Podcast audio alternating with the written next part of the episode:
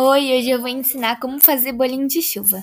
Você vai precisar de dois ovos, uma xícara de açúcar, uma xícara de chá de leite, duas xícaras e meia de farinha de trigo, uma colher de chá de fermento em pó, três colheres de sopa de açúcar e uma colher de sopa de canela.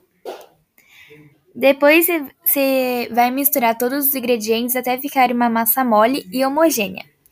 Depois, em uma panela com óleo bem quente, com uma colher, vá colocando as bolinhas de bolinho em bolinho. E quando dourarem, retire-as e só comer. Tchau!